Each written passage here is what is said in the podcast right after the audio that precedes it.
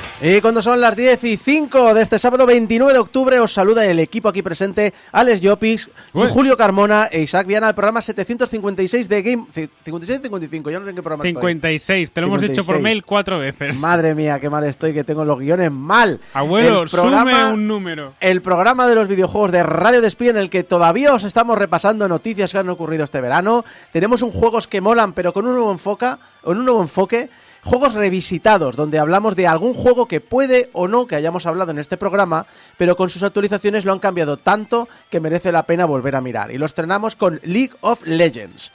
En The Pixel a Pixel, la nueva sección escrita por Julio Carmona, hablaremos de Niklas Mikkelsen y cómo, su, y cómo diseñó su creación, Toem. Y acabaremos entrevistando a Alfonso M. González, autor del libro Retro Gaming Tales. Pero antes, por favor, eh, recibamos todos eh, a Alfon, como le conocemos muchos en Barcelona, de la esfera friki. Eh,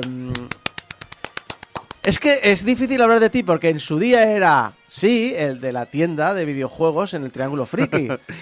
pero ahora es que dices que es el que el, hombre del renacimiento. Eh. Bueno, bueno, eh, gracias por, por invitarme. sí que es verdad, me ha hecho gracia que has dicho mi nombre, Alfonso M. González, y me ha parecido hasta raro. Tío. Es que sabes qué ocurre, que yo te tengo como Alfonso Martínez.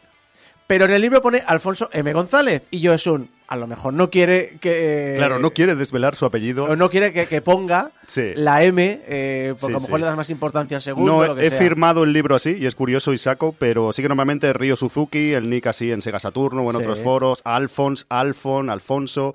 Tengo muchas desviaciones. Gracias por, esta, por invitarme, es un placer estar aquí con vosotros. Luego hablaremos con él, eh, lo dicho, le entrevistaremos por el motivo del, del libro eh, Retro Gaming Tales, un libro sobre videojuegos, pero que no es el libro habitual porque es ficción sobre videojuegos. Luego hablaremos un poquito más sobre él. Pero lo dicho, antes comenzamos con la noticia. Recuerda, Alfon, que si quieres participar, me, bueno, me levanta la mano, por favor, que si no esto se convierte en una, en una discusión de bar. Pero eh, lo típico. Eh, ¿Tú quieres hablar también, Julio? O...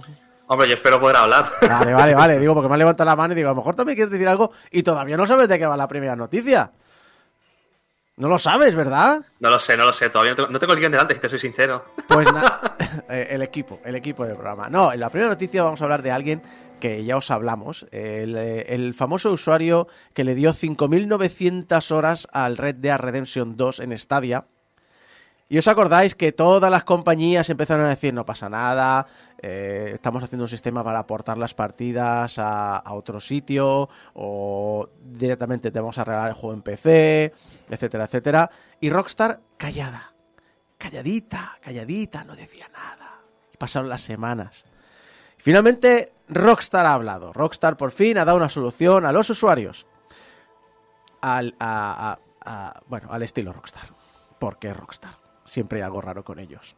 Es que es curioso porque esto que van a hacer no lo han anunciado en su Twitter. Lo hemos sabido porque el mismo usuario Color le han escrito por DM los de Rockstar Y le han dicho que sí, que podrá transferir sus eh, dólares de Red Dead Online, sus barras de oro, su experiencia, su experiencia roll y sus token rolls a otra cuenta existente tanto en PC como en Xbox One como en PlayStation 4. ¿Por qué? ¿Por qué por un mensaje privado? Rockstar, en tu perfil público no hay ni una puta mención. Nos hemos tenido que enterar porque el propio usuario, que es carne de meme, lo ha comentado. Que recordemos que el usuario dijo, todos mis amigos eh, de Red Dead Online se han pasado a la versión de Xbox. Yo tengo una Play 5. es, el pobre, el pobre lo está sufriendo, pobre desgraciado. Y es que además, ya que estamos, Rockstar, es que solo podrán hacer todo esto los usuarios que se hayan logueado, hayan entrado a Red Dead Online en los últimos 30 días antes del anuncio del cierre de Stadia. Es decir, tampoco vale para todos los usuarios. Eh, y claro, eh, porque obviamente también al decir que se pasará una cuenta existente significa que no te van a dar el juego en otra plataforma. Es un no, no. Vuelve a comprarme el juego a full price. Y yo luego, si, si has estado dándole activamente al de Stadia, te lo paso. Mira, ya que te vas a dejar el dinero en otra copia, te hago el pequeño favor, pero solo si te has dejado el dinero recientemente. Es, es, es, es de pero orgullo, es decir, es, es... O sea, Ubisoft, que siendo Ubisoft lo que es, dice, te regalo el juego en PC. IO Interactive, eh, Bungie, eh, no pasa nada, eh, todo esto vamos a tu cuenta y tú cuando, te cuando lo registres en otra cuenta, o sea, en, la cuenta desde otra plataforma, todo se descarga. Eh, los de Elder Scrolls Online, no pasa nada, porque como compartíais servidores con los de PC, todo está automáticamente en la versión de PC. Rockstar, mm, pues solo la gente que le juega activamente en el último mes, ¿eh? Y cómprate el juego primero, ¿eh? Y créame la cuenta y ya, y ya, ya te diremos algo. Rockstar siendo GTA. Yo es que en estas ocasiones soy un poco dinosaurio de este tipo de servicios, siempre tiendo más a lo físico y todo esto, pero noticias como esta nos dan a veces un poco la razón, ¿no? Y, me hace gracia también lo de mensaje privado, ¿no, Isaco? Como, Te lo hacemos a ti como de Strangis, pero no lo decimos públicamente, es curioso. Claro, es que esto nos hemos enterado luego por las actualizaciones de las web, porque es que si no, eh, es un Rockstar haz un puto anuncio en todas tus putas redes, que eres la puta Rockstar. Y puedo decir tacos porque es la puta Rockstar que son los del puto GTA. Es decir, le pega. Recordemos que no estamos en horario de adultos. Julio. Me pareció una solución rollo teleoperadora, de estos que te estás quejando en Twitter y te mandan un, DM diciendo, me envía un correo por aquí o llama a este teléfono de pago. Es súper cutre. Y te damos vamos, un 30% de descuento. Sí, un 30% de descuento. No, en este caso, eh, cómprate el juego y te regalamos un traspaso de partida. Sí, sí. Bueno, que traspaso de partida, le, traspasan los objetos, pero es un no tendrás 6.000 horas ahí registradas. Esto es como el servicio técnico de Vodafone de sí, pásanos tus datos por MD de Twitter y te resolvemos la incidencia. Hemos abierto parte con el servicio técnico y ya te llamarán. Y así en bucle constantemente. Pero eso lo podía haber hecho yo por teléfono. Exacto. Pues, pues sí, pues sí. Eh, ya que hablamos de ventas de juegos, de vender juegos, vamos a hablar, eh, bueno, el, análisis que hizo Newzoo. En su previsión, el mercado global del videojuego alcanzará a finales del 2022 197.000 millones de dólares, que sería un 2,1% de aumento respecto al año pasado que recordemos que este año en principio era el, frenazo, ¿no? Porque los dos años anteriores, pandemia, estar en casa, jugar a videojuegos, este año que empiezan a abrirse las cosas, debería haber un frenazo. Eh, en su recorte, de, este, en su análisis, eh, el 20% de la facturación vendrá del mercado del PC, ya sabéis, los puristas de el videojuego Master Race, no sé, el 20%, eh, con unos 40.400 millones. Claro, los consoleros, los consoleros se dirán, ja, ja, ja, el 20%, vaya pobres. Bueno, los consoleros tienen el 27%, eh, que son unos 53.000 millones de dólares. Entonces, ¿dónde está el 53% restante? Del mercado móvil, que prevé que alcanzará los 103.500 millones de dólares. ¿Acertarán? Bueno, eso es algo que sabremos el año que viene, obviamente. Pero sí que sabemos ya lo que ha recaudado el mercado móvil en los seis primeros meses de 2022. Sensor Tower lanzó un informe indicando que, las, que de las 46.000 editoras de videojuegos para móvil, eh, pues todas estas facturaron 29.000 millones de dólares de enero a junio. Pero ¿sabéis lo más interesante?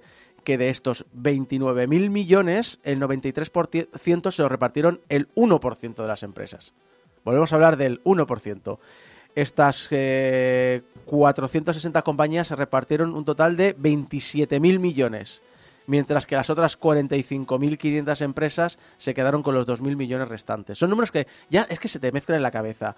460 empresas, 27.000 millones. 45.500 empresas, 2.000. Eh, los 27.000 millones en medio año se quedó un poco lejos de los 100.000 que debería alcanzar a final de año. También es cierto que final de año ya empieza época de acción de gracias, Black Friday, Reyes, bueno, Reyes no, eh, Navidades, toda esta época que es mucho más eh, de locura, pero bueno, aún, aún tiene mucho que recorrer. Pero hay cifras que yo las considero interesantes cuando las miro ya a nivel de global. Cuando ya no hablamos solo de videojuegos, sino todo, videojuegos y aplicaciones para móviles, en estos seis meses han generado 46 mil millones de dólares. Una cifra que, mira, ahí sí que se queda más cerca de esa mitad que esperábamos. Aunque obviamente no sé yo si cuenta como en el análisis anterior del sector del videojuego. Al igual que en el caso anterior, las primeras 1.800 compañías del ranking se hicieron con el 91% del pastel, es decir, 1.800 compañías se reparten 42.000 millones y el resto del mercado se quedan con los 4.000 millones restantes. Es... Eh, eh, una barbaridad de dinero esto me hace gracia cuando en el trabajo hablo con gente del fútbol y me habla de los precios de los futbolistas. Y digo, ya, bueno, es que mi, eh, sector de afición es el videojuego y nos movemos en otro rango de cifras. Es cierto. Pero bueno, lo que veis de que decimos siempre de jugador tradicional, sobre todo eso va muy, muy por ti, Alfon, que tú eres tradicional, tradicional como yo, de, la vieja escuela, y ver que al final el mercado es móvil, el mercado es esto, es el, teléfono. Sí. sí, hubo esa transición, en su día había esa diferenciación y saco de PC y consolas, luego todo se fusionó, lo hacerse todo HD y tal, y ya esa, está más difuso y ahora con nuevos dispositivos como móviles, tablets y tal, todo se cambia. Todo. Y juegos como servicio y bueno, todo, todo este tema que la transforma bastante. Julio. ¿Alguno de vosotros ha jugado alguna vez a un juego móvil y ha pagado por él? Pero en plan, no, no un juego el rollo Monument Valley, sino algo, un tipo, un juego de servicio. ¿De servicio? Ah, de, de, suscripción. Sí, No necesariamente suscripción, sino, por ejemplo... mira, el Fire, Emblem, el Fire Emblem Heroes, que es el que juego yo, que tampoco es que vaya a dejar el pasto, pero sí que más de 20 euros me habré gastado. En mi caso particular, en su, hace 10 años me compré el, el Angry Birds, eh, he pagado por unos meses del Mario Kart Tour eh, y pagué un poco también del Apple Arcade, en su servicio en general, no es un juego en concreto. Y el juego que llevo el último año jugando es, el, es una especie de Pycross, es un onogram, y ese sí que pagué para quitar los ah. anuncios. ¿Cuál es? Luego me lo dices. Se llama onogram.com. Ya está. yo, es que, soy súper fan de los Picross, es decir, tengo los 8 que hay en Switch. Pues eh, en este tengo, hay desafíos diarios desde julio y empecé a hacerlos todos hacia atrás y los tengo todos. es decir, enfermedad. El Genshin cuenta, aunque tenga versiones de PC y consolas, es que es lo que decías, Alfon, es que hay muchas cosas y ya están cruzadas, ya da igual donde juegues, cómo lo juegues. Yo, yo aparte del Apple Arcade, en su momento pagué por el juego de los Simpsons, creo que alguna cosa, mm. y mejor no digo en directo cuánto dinero se ha dejado mi madre en el Candy Crush.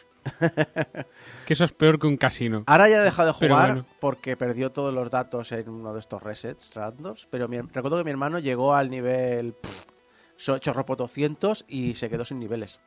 Y no paga. Madre mía. Pero él que trabaja y juega a la vez o algo, porque no, me salen las horas. No, porque era, creo que era cuando tenían 800 o 900 niveles. Claro, aún era, era factible 800, 900. Es que ahora tiene más de 3.000. es decir, obviamente. Aparte que un día hablando con mi hermano sobre el algoritmo, dice: No, no, es que además eh, el, Candy Crush, pues estamos hablando de, de, de, esto de cuando un juego es como servicio, te pasas un tiempo sin, sin jugar y luego cuando vuelves de repente dices: ¿Por qué estoy arrasando? ¿No será que el algoritmo está intentando de que no me frustre en mi retorno y dice, no, no, es que pasa en el Candy Crush. Si te atascas mucho en un nivel y lo dejas, hay una semana o lo que sea, cuando vuelves, te lo pasas a la primera. Qué curioso, ¿eh? Continúa. Qué curioso.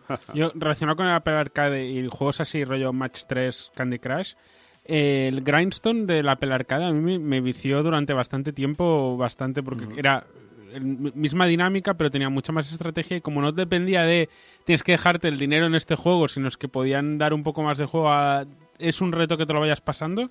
Era bastante adictivo como mm. juego así de acción y de destruir cosas. Por cierto, Rey en el chat nos dice que Candy Crush tiene ahora más de 12.000 niveles.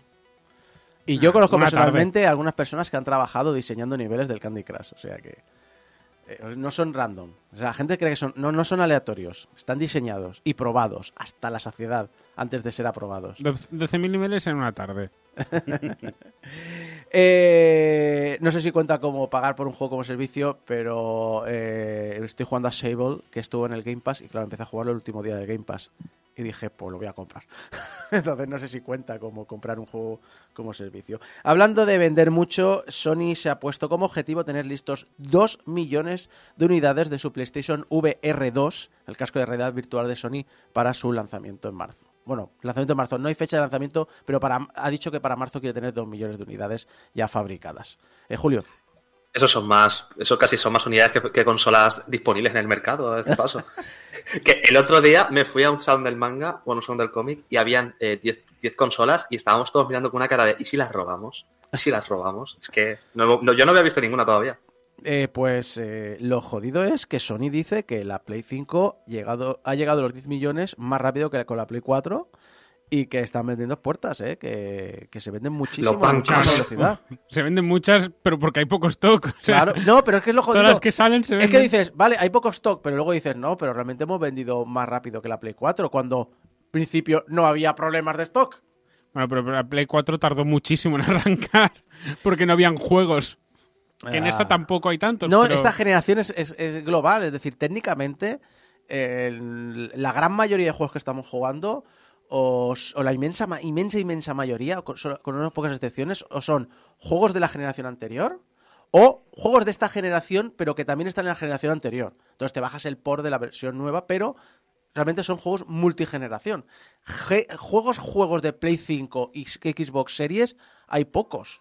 Yo creo que se ha hecho un efecto que como se auto... no sé cómo describirlo, como que se el hecho de que haya poco stock hace que la gente tenga ganas de comprarla, como la gente tiene ganas de comprarla, se están vendiendo y al final está entrando en un bucle de se está vendiendo todo solo porque como no hay nada, a la que hay algo disponible la gente corre a comprar la consola, aunque a nivel de lanzamiento sea casi igual que una Play 4 porque no hay todos los juegos son de transición, no como mm. dices.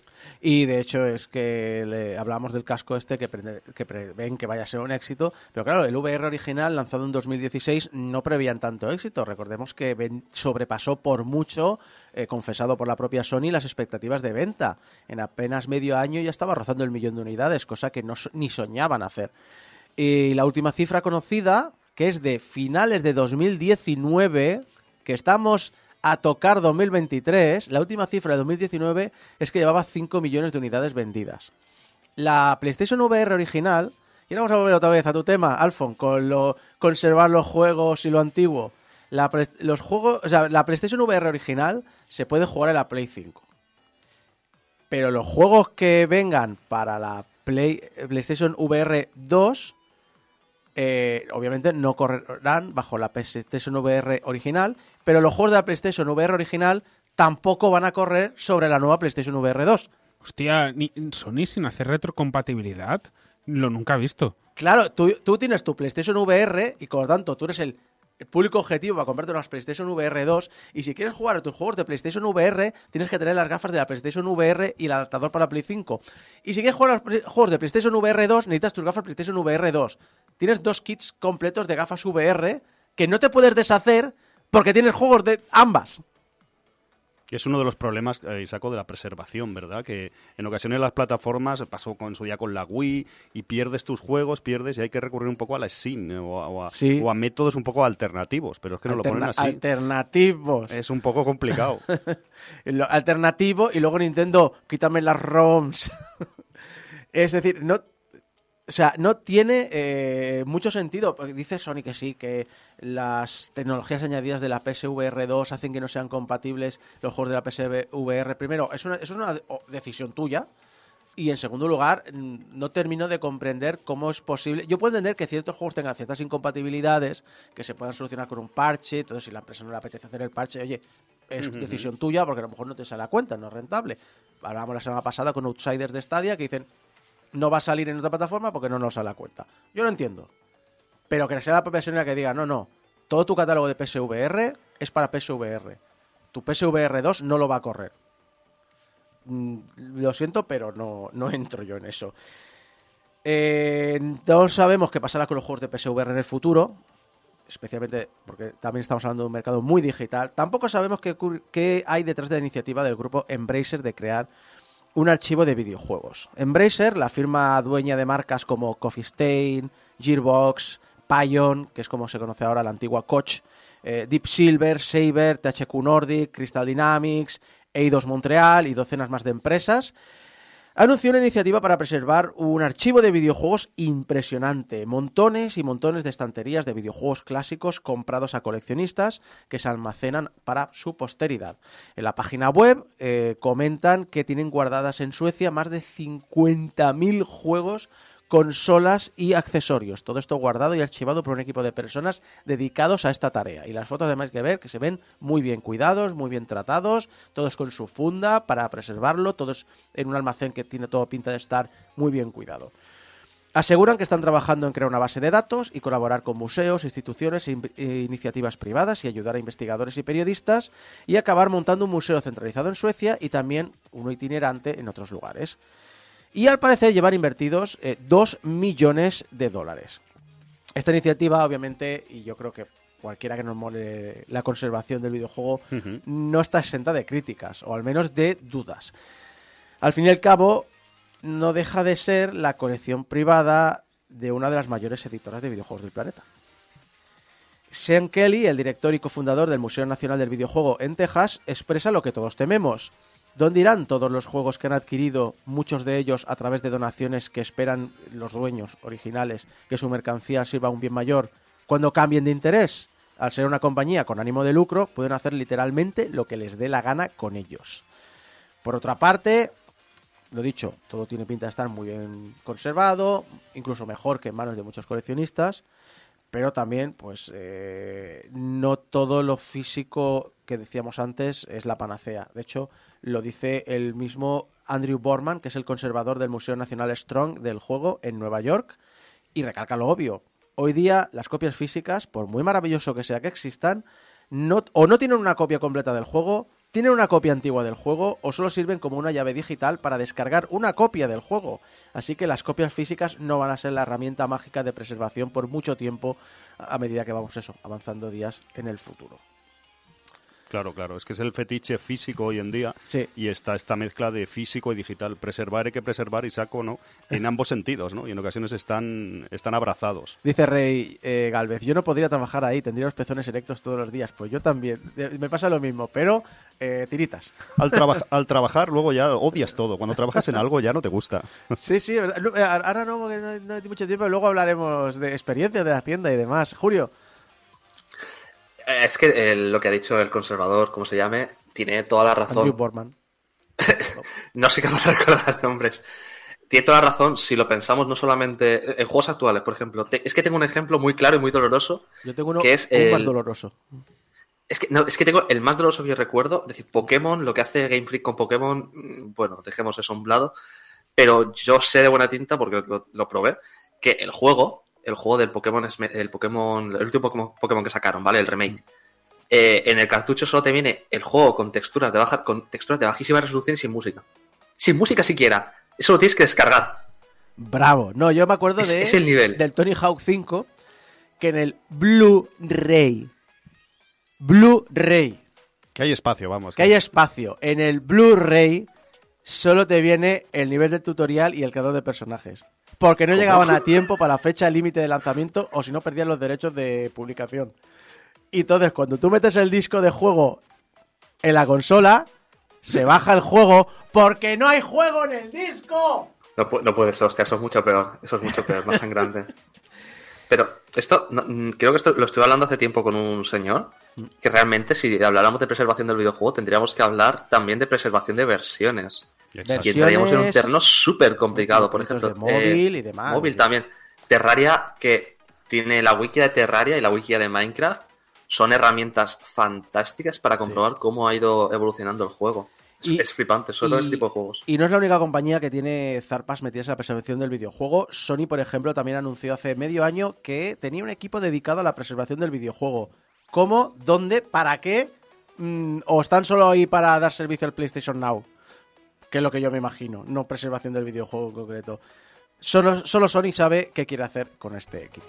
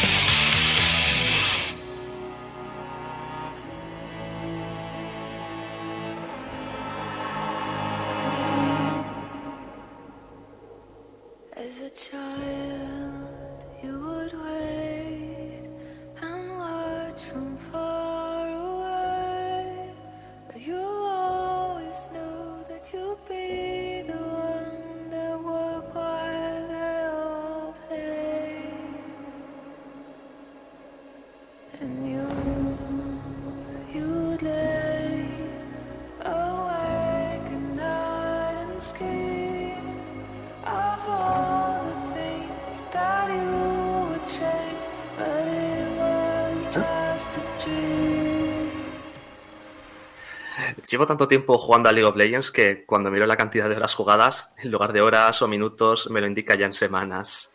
¡Semanas! total. ni días. No, no, ni días. Es decir, en días son 86, pero me lo reduce, me lo reduce drásticamente a unas buenas 12 semanas de tiempo real. 200, eh, perdón, 2063 horitas de nada. Cuando escribí el texto, ahora son más. y podría haber andado, según la propia web donde se puede mirar esto, más de 8.200 kilómetros, lo pienso y es un poco mareante, la verdad. Es difícil que a día de hoy no te suene League of Legends, pues el fenómeno que ha significado el juego es tan masivo que engloba torneos internacionales desde hace más de 10 años, series de animación, libros, cómics, videojuegos paralelos que profundizan en el lore del juego e incluso tres grupos musicales con personajes del juego, pero además es que son personas famosos porque tenemos a Lil Nas, tenemos al, al a, los de, Imagine Dragons, está la, una cantante latinoamericana súper famosa también que hace de Quillana, es espectacular. Ningún videojuego ha alcanzado una escala tan masiva como este en la historia, jamás. Con más de 120 millones de jugadores activos de manera periódica, y eso sin contar la región de China cuyos datos no son públicos. Ya creo que queda claro que es un fenómeno, ¿no? Y sin embargo, ¿de qué va el juego? Es sencillo en realidad. Tú y tu equipo tenéis que derribar lo que se llama el nexo enemigo. Ahora bien, para saberlo deberéis conocer tanto a tu personaje como a los posibles más de 150 personajes a los que puedes enfrentarte. Tendrás que comprender cómo funcionan los diferentes roles, los campeones que van en cada posición, por qué están ahí, cómo se granjea nivel y oro, qué hacen los más de 200 objetos y una vez que domines eso, paciencia y fe podrás liarte a palos en el modo que te, que te hará odiar profundamente tu vida, el clasificatorio, o las rankings, como se suele decir, o jugar con amigos en otros modos, que no es que no sean tan divertidos, pero joder, es que las clasificaciones pues molan. Este modo de juego es algo así como una prueba de paciencia a niveles absurdos. Tienes que aguantarte a ti mismo porque a veces te plantearás dónde se han quedado las manos y por qué estás jugando con los pies y a tus aliados barra enemigos. Es lo que alucino de, de, la cantidad de acciones y y cosas que tienes que estar atento y frenadas y de, es decir, ¿cuántas, cuántas pulsaciones por minuto tienes que hacer en ese juego. Yo no lo sé. Es decir, yo hago muchísimas, muchísimas, muchísimas, muchísimas. Llevo siete, llevo, lo he dicho, llevo ocho años jugando y tú me ves a mí jugando y es pa todo el rato. Y ni siquiera soy bueno, ¿eh? que ni siquiera soy bueno. Y lo he dicho, tienes que aguantar a tus aliados a los cuales posiblemente pienses en matar si eres un novato con esperanzas y ganas de subir en la clasificatoria. Eso a veces échate menos del Dota, ¿sabes? Eso de poder matar a tus aliados. Cuando llegas a mi nivel, puede que estés mentalmente roto ya jugando, que estás hasta la nariz de todo, pero ya te igual perder una partida por tu equipo porque simplemente es una de tantas. Lo garantizo. Esto no me siento orgulloso, pero yo estuve baneado de League of Legends por decir burradas tan grandes que ahora, ahora mismo lo pienso y me dan escalofríos. También estoy hablando de hace años, era más joven. Eras de esos tóxicos. Hostia, tóxico. No quieres ni saberlo, jamás lo volveré a repetir. Jamás. Es que, es que no te puedes imaginar el punto de enfermedad mental que alcancé en ese, en ese estado. Luego ya me relajé. Y pese a todo, League of Legends es tremendamente adictivo. Pese a lo terriblemente mal planteado que está el sistema de recompensa-castigo de las clasificatorias, el juego siempre es capaz de hacerte que ir adelante y jugar una partida más. probablemente por. Está bien, Julio. Necesitas ayuda. Te maltrata, te maltrata el juego. Haz, un guiño si necesitas que enviemos ayuda. Está complicado, ¿eh? Es que da igual que lleves 11 partidas perdidas, como es mi caso, ahora más, en el momento de escribir esto. Todo es cíclico y siempre acabas volviendo a League of Legends. Yo he llegado a estar entre, los 10, entre el 10% de mejores jugadores de Europa Oeste, ¿vale? Que es la región en la que está España que es la tercera región con mayor nivel del mundo, después de China y Corea, que están más o menos a la par.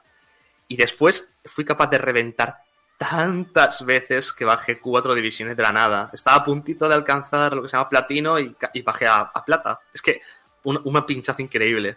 Y eso me ha pasado varias veces. Pero bueno, es lo que te pasa si eres un tipo competitivo como yo que piensa poco lo que está jugando. Pero yo creo que para mí lo mejor es que si tienes amigos con los que están parte contra ese muro infranqueable que son las rankeds, es tremendamente mm, adictivo, es mucho más divertido. Elaborar estrategias, ser mecánicamente superior al rival, cabrearte con el juego porque al final alguien de tu equipo la está liando es algo que no cambiaría por nada realmente. Porque al final es una forma de socializar más mientras cumples con tus ansias de autosuperación en un juego plagado de bugs y con un balance de campeones que ríete tú del Super Smash Bros. Brawl con su Meta Knight permanentemente baneado de todas las competiciones posibles. Me lo estás vendiendo muy bien, ¿eh? Es impresionante. Aquí, personajes como Akali son meta desde hace años. Desde que los hicieron los rewards le metieron 27 saltos y no importa cuántas veces le bajen las estadísticas, que no la quita de ahí nadie gracias a que está ridículamente rota. Julio, ahora mismo He de decir que he entendido dos palabras de la frase que acabas de decir. espera, espera. Pues mira que he usado palabras españolas para no meterme con terminología del LOL. pero... Despacito para que gente como Alex lo entienda. Yo estoy igual. Y eso que jugué hace 10 años, ¿eh? Yo lo he entendido, pero... Plantéate que ahora mismo League of Legends es un juego mucho más dinámico de lo que era por aquel entonces. Cuando tú jugabas, cuando existían los roles eran mucho más definidos y cada personaje iba en su posición. Ahora mismo existe lo, que se llama un, flex pick, que son personajes que pueden encajar en varios lugares del juego, que se juegan de manera distinta. El League of Legends además es mucho más dinámico porque los personajes son más versátiles en cuanto a, movilidad. Antes era un juego muy estático. Si piensas en los personajes que había al principio, esto casi que lo digo para Alex porque sé que los reconocerá, Ase, Rice, esos personajes eran muy poco móviles. Ahora, hasta personajes como Akali que no se movían, ahora son, tienen 27 millones de saltos, invisibilidades, es decir, si no sabes lo que hace cada personaje, cuando empiezas a jugar te, explota la cabeza absolutamente. Y la verdad es que estoy hablando de esto, me estoy quejando y no puedo evitar sonreír con una pizca de, amargura y mucha nostalgia ante cómo ha evolucionado el juego. Hemos vivido cambios gráficos tan grandes como que se nos cambió entera la galleta del invocador en la temporada 5 a la que tenemos ahora actualizaciones de personajes constantes, hasta dejar irreconocibles a la mayoría de los personajes que aparecieron con el juego. Viva muestra de ellos el último personaje al que hicieron, con el que han remodelado, que es el puñetero Dir, que si bien no salta, como el resto de campeones actualmente, te da igual porque corre como un gamo, se hace invulnerable, se hace imparable, no lo puedes stunear, eh, no le puedes aturdir, no lo puedes paralizar, y le da igual todo y tiene mucho daño y mucha movilidad, y da igual, es que es terrible. También hemos nacido, como he comentado al principio, el nacimiento de tres grupos de música in-game, dos de ellos para el Mundial, tanto KDA, que son coreanos, es decir, son varias cantantes coreanas, no me acuerdo de ninguna, y True Damage, que ojalá me acordara de alguno, pero tampoco me acuerdo. Solo me acuerdo de la quillana, que sé que... Carol G, que era Carol G. Y un orgánico por el lore de sus skins, que es Pentakill, que es el grupo de, death metal ahí súper super loco. Así como 800 eventos temporales y modos de juego. Pero ahora, hablando ya de League of Legends y de cómo ha evolucionado, los modos de juegos, yo creo que lo peor que ha llevado League of Legends a lo largo de los 15, 13 años de vida que lleva ya casi. Ya no hay eventos como los que habían antes, ¿vale? Esto suena muy a viejo. Pero es cierto. No te, creas, que hace poco hubo una noticia de uno de que se puso a hacer un, ¿te acuerdas aquel artículo gigantesco sobre qué es, lo que ha cambiado ahora ahora están mal los eventos y demás y la propia Riot dijo em, tenemos una oferta de trabajo ¿te interesa? Sí, no, y es cierto, es decir, ahora mismo yo, yo lo puedo hablar porque he vivido todos estos cambios Qué viejo suena. Eh, pero cuando empecé a jugar a League of Legends, justo había, había un evento in-game donde mataron a un personaje, que lo mataron y luego, luego lo resucitaron con otro aspecto completamente diferente. Fue, la, fue de, los, de los primeros reworks, ¿vale? Los primeros remodelajes que se hizo de un personaje. A partir de ahí hubieron eventos súper chulos. Yo recordaré siempre el evento de Star Guardian, que crearon un modo de juego específicamente para esto, que era básicamente un mata-mata, como si fuera un, un, un shooter, eh, no, un, un, contra, un beatmap, pero con las habilidades del LOL. Estaba chulísimo. Y eso fue hace tres años y no lo hemos vuelto a ver. Es terrible. Es decir, ahora los eventos del juego se basan únicamente en hace X horas o cumples ciertas misiones, tenemos eh, tickets, gástatelos en, en, skins del juego. Ya está. Ya está. Y encima son aleatorias. Hemos perdido las grietas rotatorias. Ahora mismo no tienen casi interés porque antes eran algo más específico. Cuando salía URF, que salía una vez al año, que era un, es un modo de juego donde no hay lo que no hay no hay tiempos de cast, no hay tiempos de, de enfriamiento de las habilidades. Tú estás todo el rato pulsando los botones. Caos. Es un caos y era súper divertido. Ahora se ha hecho algo mucho menos especial se han eliminado modos de juego competitivos. Antes había un competitivo de, de 3 contra 3 en un mapa distinto que se cargaron. Había un competitivo de 6 contra 6 que se cargaron. Había otro mapa que se cargaron. Acuerdo, me acuerdo cuando lanzaron el 3x3, que en esa época creo que aún jugaba de vez en cuando con un colega. O sea, madre mía. Pues imagínate, se lo han y, cargado todo. Y, eh, y, hablando de cambiar cosas, League of Legends fue uno de los eh, focos principales a la hora de hablar de la toxicidad en las comunidades online y se habló mucho, ya no hablo interna, que también Rayo tiene toda una historia y también es uno de los focos principales que ha promovido un movimiento de cambio en la cultura tóxica de muchas empresas internas. Pero aparte, había una cultura muy tóxica en los comentarios, en los chats públicos, que prometieron corregir, pero no sé si se ha hecho algo. Sí que se ha trabajado, yo lo reconozco, que el League of Legends ese punto lo ha hecho muy bien. Porque, eh, mira, a menos que juegues con color si es una persona competitiva, siempre te vas a encontrar con tóxicos y es terrible. Pero es que es cierto que, Riot ha trabajado en, estable, en poner eh, silenciadores in-game, es decir, tú puedes mutear a compañeros, no solamente las palabras que escriben por el chat, sino también sus indicaciones, porque a veces se dedican a, se dedican a clicar encima de ti para, para mandarte señales y eso molesta. Puedes mutear, eh, mutear a esa persona, mutear a todo el equipo, al equipo rival incluso, eh, los baneos de palabras están súper, están bastante más avanzados cuando detectan una palabra directamente, aunque no te lo digan, si ha sido tóxico, te pueden llegar a, mutear. Y ahora se está probando, que eso me enteré hace poco, se está haciendo una prueba en beta, de directamente, eh, si detectan un comportamiento tóxico dentro del juego, el juego lo silencia automáticamente. Tú no tienes ni que tocarlo. Porque se demostró con varios se ha demostrado en varios experimentos que cuando tú muteas a una persona que está siendo tóxica, si no, si, si no, como alto, no le, van a, no le vas a responder, no solamente que deje de, de, de, hablar, sino que encima juega mejor. Así que es un win-win. Es decir, eso es, es increíble. Cuando, Para que cuando ve que nadie le hace ni caso y entonces dice, bueno, pues me voy a dedicar a jugar. Claro, claro. Yo, por ejemplo, a mí cuando llega un punto en el que digo esto está perdido, yo no soy una persona que le, a la que le gusta rendirse porque digo, ya que empiezo a jugar, ¿para qué voy a rendirme? Jugamos y a ver si, a ver si suena la flauta. Pero yo eh, ahora mismo, de hecho, evito mucho, evito mucho flamear, evito mucho quejarme, evito mucho insultar, pero yo he llegado a ser, vamos, es decir, a mí me metieron un, un baneo, de, ya no de chat, porque los baneos de chat son comunes, un baneo de cuenta de un mes. Imagínate, imagínate, de verdad, es que burradas. Pero bueno, esto ya, vamos a alejarnos un poquito sí. de lo que es League of Legends en sí, y hablemos de lo que es League of Legends como conjunto. Porque League of Legends es mucho más que un videojuego ahora mismo. Ya, lo he dicho al principio, pero es que si hay algo que realmente ha salvado League of Legends, más allá del transmedia, porque mucha gente que ha jugado, que ha visto, por ejemplo, Arcane ha entrado en el juego. Se hizo un pequeño evento, más malo que la leche, pero bueno, se hizo un evento, regalaron skins basadas en la serie. Y hay gente que ha entrado en Arcane y se ha quedado.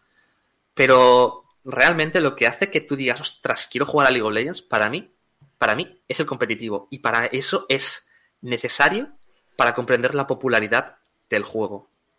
Tanto la, tanto la propia Riot Games como personalidades del videojuego, si hablamos en España, Ibai Llanos, Ainhoa Campos, Enrique Cedeño o Juste Armero, si hablamos internacionales, pues hay personalidades como Faker, Quickshot, Yesen, Sox. Han construido, mediante pasión y carisma, una esfera que rodea el juego, tóxica en muchos aspectos, pero bueno, y lo ha elevado, han elevado el juego como un evento que levanta masas. En España es espectacular. Ningún otro videojuego mueve masas en el ambiente competitivo como el League of Legends, con millones de espectadores en el mundo pendientes de la principal competición del videojuego que reúne a todas las regiones en un único lugar. Solo para que gane China o Corea, pero bueno, eso es otro tema. Es decir, ahora mismo este, este año quedan, se juega esta noche las semifinales, quedan tres coreanos y un chino, imagínate. Las regiones principales del juego son Japón, China, Corea, el Pacífico, eh, Sudamérica, Norteamérica, Europa, Turquía, Brasil, Sudeste Asiático y Vietnam. Eh, Pero además, eh, cada país cosa, aparte. Dime. tiene pinta de que algunas de estas regiones están más recortadas por motivos políticos, ¿no? China y Corea eh, sí que son regiones. eh, funciona por servidores en realidad, ¿vale? Lo de, es por, cer- por cercanía de servidores. Corea tiene la suya propia, China tiene, la tiene su servidor propio, Japón tiene un servidor propio. En la zona del Pacífico, Australia, Indonesia tiene su servidor. Luego, aparte, hay un servidor en Taiwán, por, eso sí que es totalmente político, súper político. Hay otro en Vietnam, que también es una región muy grande, Vietnam e India, pero India no tiene apenas, no tiene apenas presencia. Turquía. Europa Este y Europa Oeste. Es- es- Rusia, estaba, Rusia estaba como región histórica, lo que pasa es que, pues, pues no. Por este año no. No, pero ¿Qué habrá pasado? eh, me ha sorprendido Turquía, que tenga eh, servidor propio. Turquía tiene servidor propio, pero más que servidores es liga propia, ¿vale? Turquía, bueno, tiene servidor propio, pero Turquía era históricamente ha sido una región potente, era una región muy potente, pero ahora mismo está muy de capa caída. De hecho, de las que he dicho, las más las, las más importantes son China, Corea y Europa. Norteamérica siempre que va a hacer el ridículo y el resto de regiones son regiones muy pequeñitas, salvo un año que se coló, que se coló Rusia en cuartos de final y un año que, que un equipo brasileño eliminó también uno de los grandes. Han pasado poca. mm, Siempre son China, Corea y Europa y generalmente China o Corea. Sí que es cierto que eh, el, el año pasado no, pero hace do- el año anterior, hace dos años y hace tres años, Europa estuvo en las finales dos veces. Hemos, hemos sido equipo, equipo finalista dos años seguidos. Este año, el año pasado nos, ca- nos, nos caímos en cuartos y este año nos hemos vuelto a caer en cuartos. También. Dios mío, es como la selección de fútbol.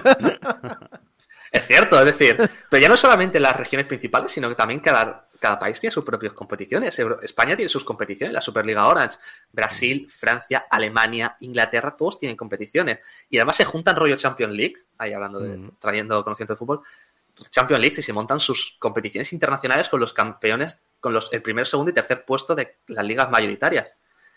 Hay competición de League of Legends prácticamente, prácticamente en cada puñetero día del año. Hostia, esto es como el fútbol, ¿eh? No, pero hay una cosa que a mí me gusta mucho más, del- mucho más que en el fútbol. Y es que ver las finales, ver un, partido de LOL en persona, no tiene nada que ver, no es tan tóxico. No es tóxico en absoluto. Yo estuve viendo las finales de League of Legends, eh, una final que se, que se jugó hace cuatro años entre el Salke 04, que entonces era un equipo de LOL también, y Fnatic, un equipo histórico europeo. Y madre mía, es decir, es que había una jugada buena y coreábamos, nos importaba. Íbamos, cada uno iba con un equipo, pero es que no nos importaba, simplemente disfrutábamos del juego. Y es que eso es lo que lo mantiene vivo. Tenemos parches cada dos semanas, nuevos personajes y actualizaciones de los antiguos para introducirlos en el metajuego, competiciones amateurs y profesionales, con una comunidad enorme, tóxica, ¿vale? Bueno, pero mola jugar con amigos y no era completamente esto, al igual que se hace con el fútbol, ¿sabes? Mis primos son jugadores de fútbol amateurs y, joder, anda que nos han peleado los padres o los, nos han peleado los, equipos muchas veces. Eh, te recuerdo que este estudio está bajo un campo de fútbol, que sí, que es un... Ojo, este año es, eh, el equipo es de Primera División Nacional. Es decir, eh, Levante las Planas, el equipo de fútbol, fútbol, eh, está pues eso, peleando con Barça, con Madrid, los primeros de, de- de fútbol femenino. Pero claro, obviamente, siendo un campo de fútbol municipal, tiene que prestar servicios municipales en su tiempo libre. Y aquí vienen muchos partidos de niños pequeños y sus padres. Y tiene razón lo tóxico que es. Que bueno, creo que esto es una cosa bastante com- comentada. Yo, claro, aquí creo que no- ninguno de nosotros somos padres. Pero sí que alguna vez hablando con padres es un. Es que es lo puto peor. Es, es, es un sitio que a tus hijos salen peor. Es la tendencia de los padres de vivir a través de los niños. Sí. Esto pasa en el deporte, pasa- pasará en los videojuegos, pasará en todos Claro, lados. porque los niños juegan normal, hacen lo suyo, no tienen nada más.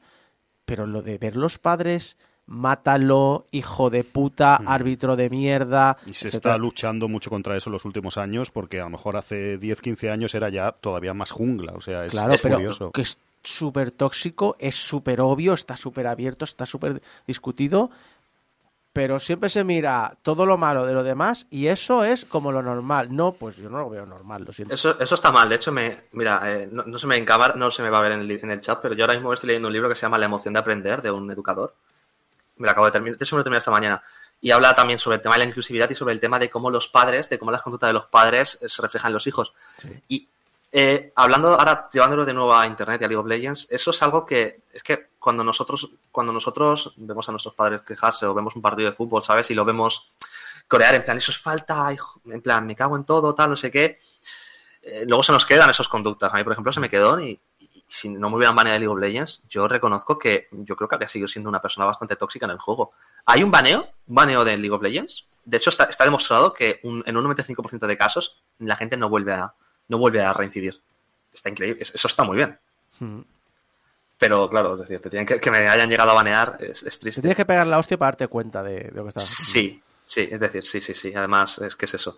Eh, pero bueno, como ya he dicho, es que League of Legends ha pasado de ser un juego, un simple juego, un mero juego, como podría ser, por ejemplo, mira, Heroes of the Storm en su momento, que se intentó hacer un competitivo, pero digamos que lo del hacer competitivo lo lleva muy mal, salvo StarCraft, y no lo llevan ellos dejó de ser un juego divertido con el que jugar con gente a ser una experiencia mm, comparable a cuando tienes que jugar un, partido de fútbol, un partido de baloncesto. El Riot Games incluso creó eh, un sistema de torneos, de torneos amateur completamente, que ni siquiera requerían que tuvieras que tuvieras que ir a un sitio. Es decir, tú te, tú te apuntabas y cada dos semanas, de hecho todavía está, hay, cada dos semanas hay un torneo en el que te juntan de manera aleatoria con otros equipos Tú te montas tu equipo, puede ser con amigos o puedes buscar gente, gente que no tenga equipo y simplemente quiera jugar. Te montas un equipo y juegas. Eso como, como las liguillas de empresas. Sí, como liga de empresas. Y además te dan premios por participar, te dan, aunque sean un emoticono o un gesto. Si lo haces muy bien, si ganas, te llevas una, te llevas una, un aspecto del juego. Es que está súper bien. Riot, siempre, siempre se dice que Riot te da una de cal y una de arena. Riot hace cosas increíbles como lo de la toxicidad, lo que lo ha trabajado, lo que ha trabajado el competitivo.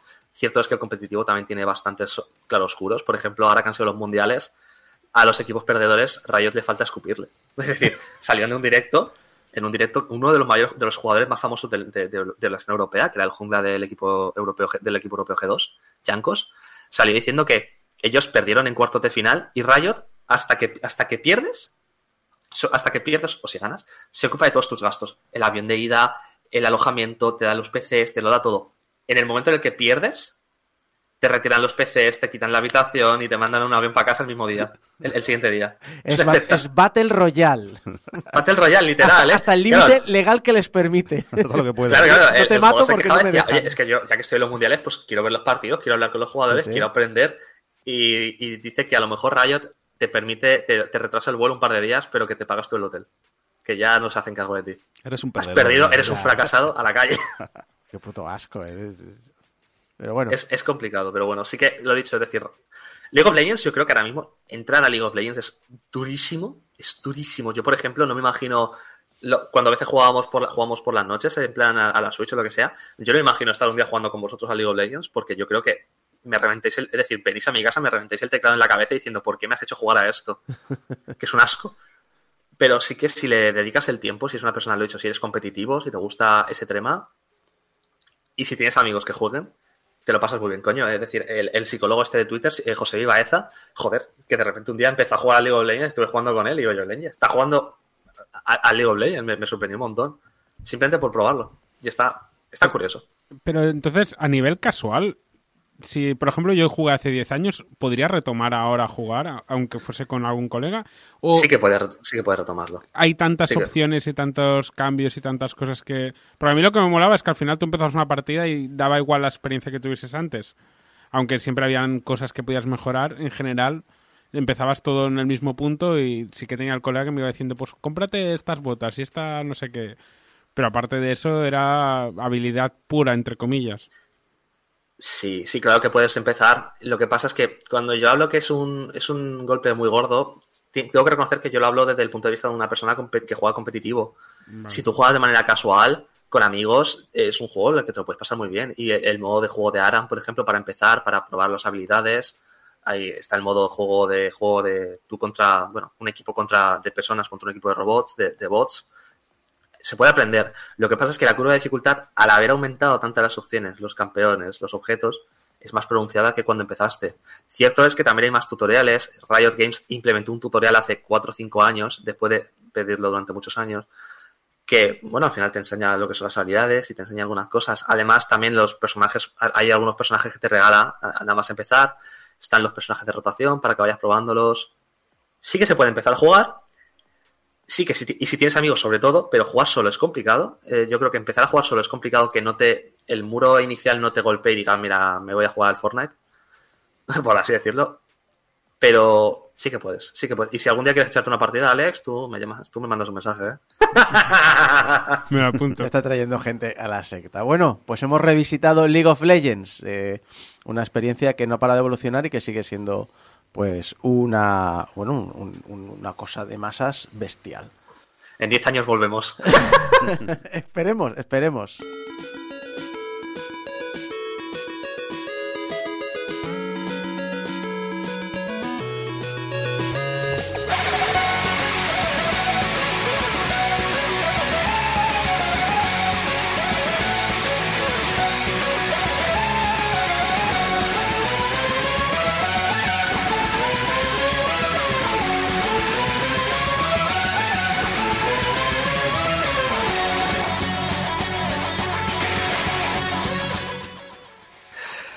Pixel Sonoro necesitaba una reestructuración y no solo por ser un tema relativamente cerrado que limitaba la sección en sí, sino que además a lo mejor algún día los podcasts, los del podcast de Pixel Sonoro que descubrí que existía después de la sección se hacían muy famosos y me denunciaban por el uso de la marca. Tras devorarme los sesos para ver qué podía hacer, mm, me acordé de que hace tiempo tenía un canal de YouTube donde hablaba con gente y la verdad es que me lo pasaba muy bien. Así que, ¿por qué no tomar la idea original de la sección y llevarla a un punto de vista más cercano? Así nace de Pixel a Pixel, cuyo nombre está extraído directamente de mi canal de YouTube, para que no vamos a engañar. Y donde espero que disfrutéis de los textos que he preparado aquí narrados, tanto como yo disfruto charlando con las personas y escribiéndolos. La parte de traducir una hora de conversación de inglés al castellano, eso ya no lo disfruto tanto, ¿vale? Pero bueno. Así que para conmemorar este nuevo inicio, la primera entrega de esta sección es un texto, ¿vale? Va a ser una narración compuesta a partir de mi charla con Niklas Mikkelsen. Y espero, sinceramente, que os guste.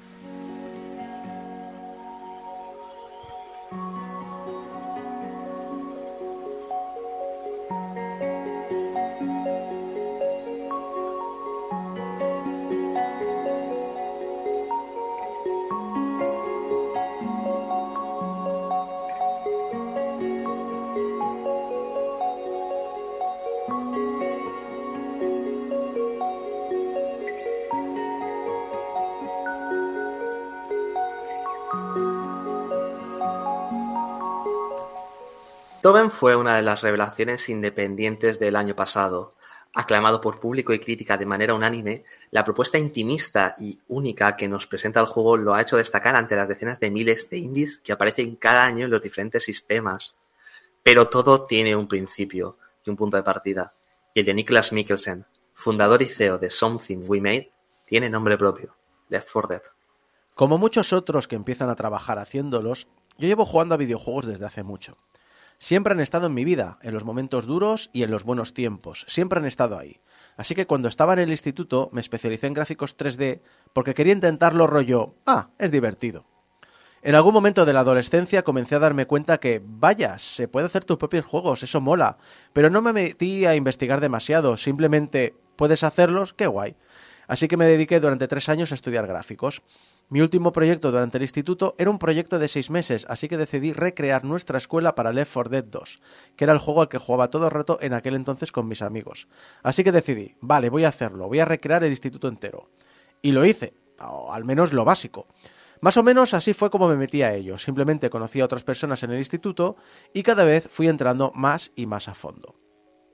Al acabar el instituto estuve trabajando en otras cosas, pero sentí ese cosquilleo de Ah, no sé si realmente quiero hacer videojuegos o no, pero necesito explorar esto algo más. Así que apliqué para la universidad y entré a una, entre comillas, universidad de videojuegos. El resto es historia en cierta manera. Allí conocí a las personas con las que fundé una empresa que no funcionó, así que la cerramos y después monté una segunda empresa que es Something We Made. En parte es divertido porque cuando entré en la uni pensé que querría hacer gráficos, pero al final me vi forzado a meterme en un curso de programación que odié hasta el final. Pero durante las últimas semanas algo hizo clic en mí y dije, vaya, programar es lo que quiero hacer, está guay, puedo hacer que el ordenador haga cosas por mí. Así que, bueno, así fue como entré a hacer videojuegos.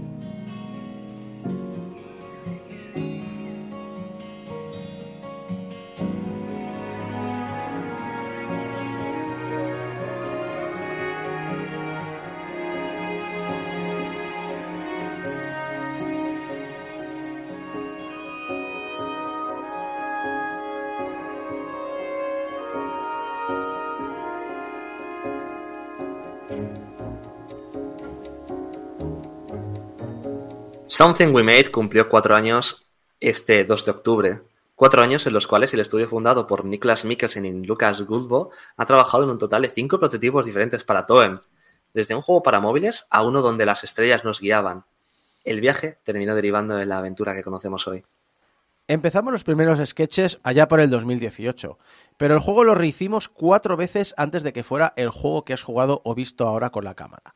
Esa es la quinta versión del juego y todas esas versiones o iteraciones son completamente distintas entre ellas.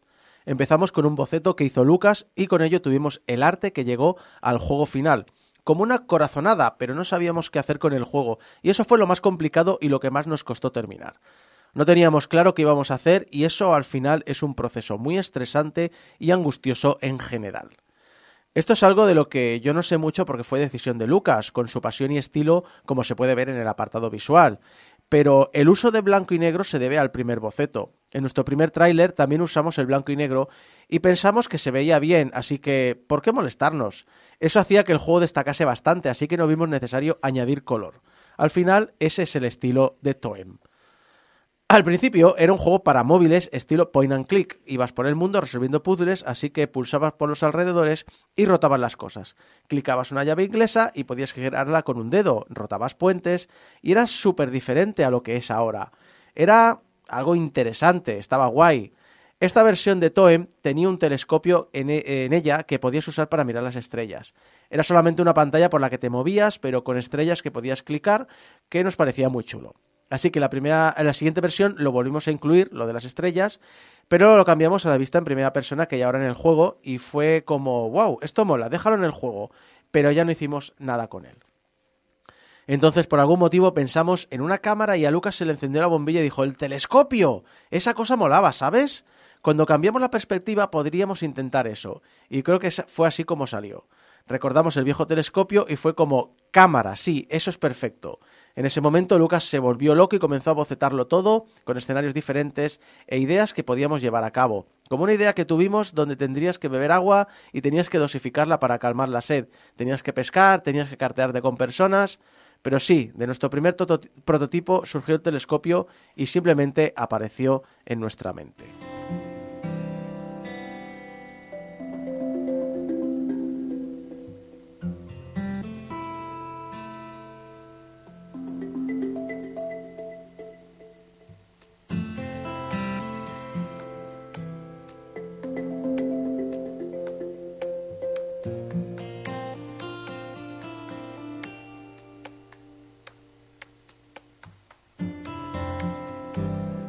Pese a sus mecánicas iniciales, el juego en ningún momento buscó ser un juego de puzzles, ni siquiera cuando acabó confirmándose el acuerdo para publicar el juego con Humble Bundle.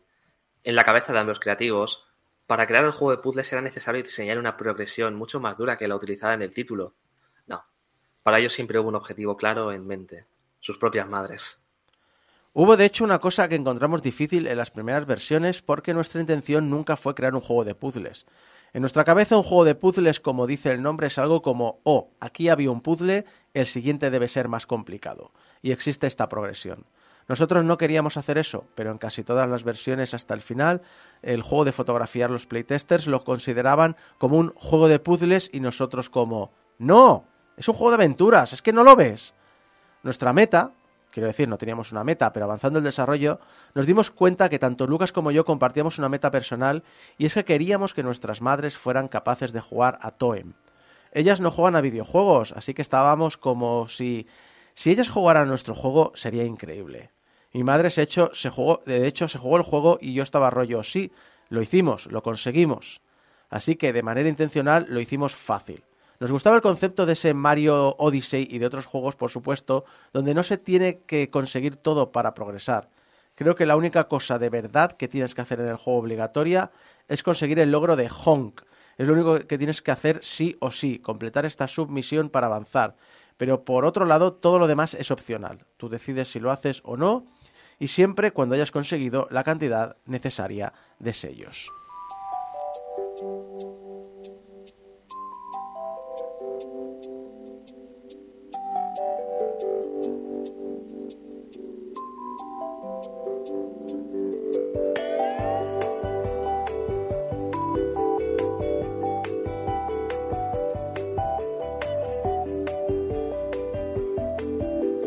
Si una de las metas era que sus madres fueran capaces de jugar al juego, los motivos del nacimiento de Toem no pueden sino ser menos personales.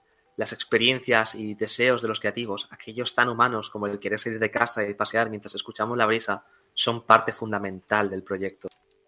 Nuestra principal inspiración viene de un viaje que queríamos hacer nosotros mismos. Lo que haces en Toem donde al final subes una montaña y experimentas un fenómeno, nosotros queríamos vivirlo en nuestras carnes. De hecho, la montaña es una referencia a que queríamos escalar el pico más alto de Suecia, llamado Kebnekaise,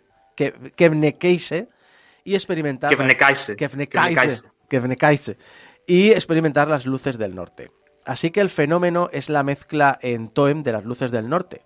Además, si lo piensas, el nombre de la montaña es Kiruberg, que parece a Kebnekaise, lo que haces en el juego es visitar varias regiones inspiradas en Suecia, así que empiezas en la ciudad natal de Lucas, que es muy pequeña y no hay nada, por lo que solo hay una casa con dos personas. Después te vas a la región del bosque, que se parece a las que hay por toda Suecia, para después ir al muelle de Stanham, que es la ciudad en la que estamos viviendo ahora mismo, llamado Karlsham.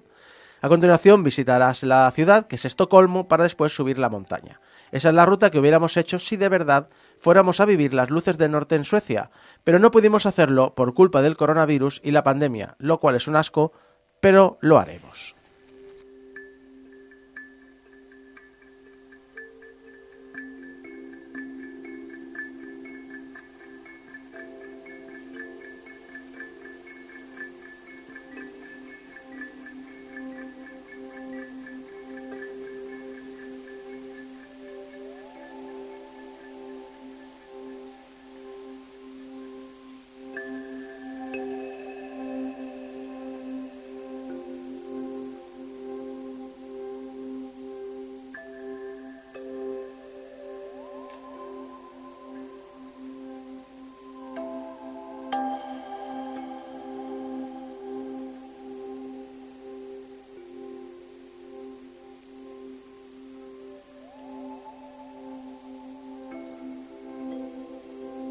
Incluso un año después de su lanzamiento, Nicolas es positivo. El juego ha salido destacado en multitud de eventos dedicados al indie, entre los que destacan, varias ediciones de los Wilson Direct o incluso un Nintendo Indie World. El juego ha ganado un BAFTA al mejor sonido, a la mejor dirección de sonido, y la gente está disfrutando de todo, o lo ha disfrutado.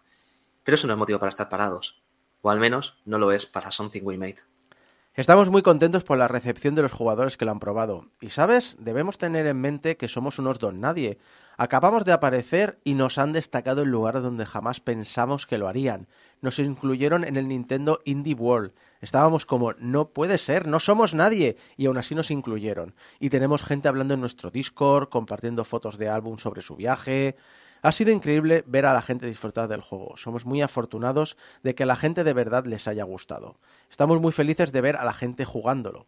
Ahora mismo estamos intentando ver qué haremos. Tenemos varios prototipos, simplemente tenemos que escoger uno y comprender el núcleo del proyecto. Como nos pasó con Toem, tenemos algunas ideas muy chulas, un arte muy guay y cosas así, pero no encontramos qué es lo que puede envolverlo todo.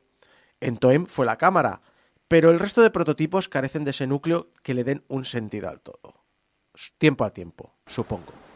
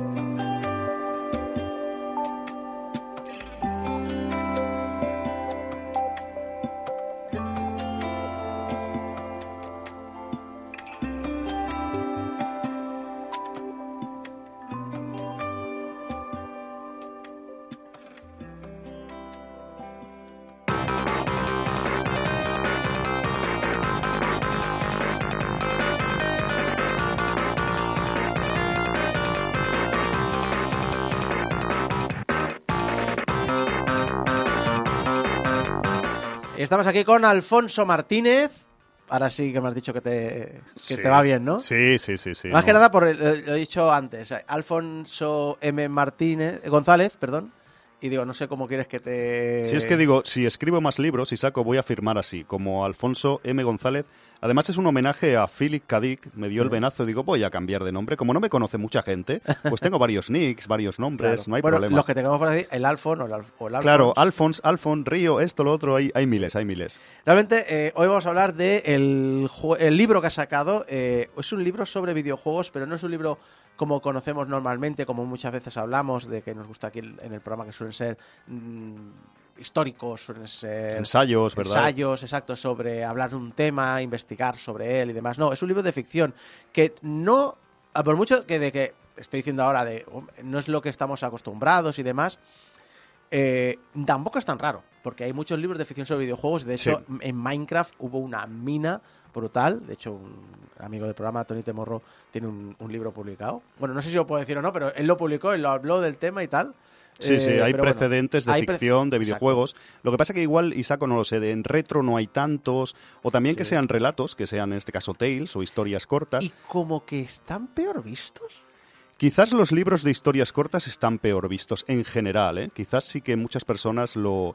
Yo fue también, Isaco, una manera de facilitarme la faena a mí mismo, ¿no? De decir, igual escribir un libro, y tú que lo has hecho, Mm. Sí. se hace muy cuesta arriba al principio, y de esa forma dices, mira, relatos cortos, aunque también cuesta, Mm. y algunos no son tan cortos, ahora hablamos si da tiempo, pero es una manera como que me- se me hacía más accesible. Y el tema de que sean de videojuegos retro y ficción, pensé tratar de ser un poco original, ¿no? Aunque también hay cosas que están basadas en hechos reales, podríamos decir.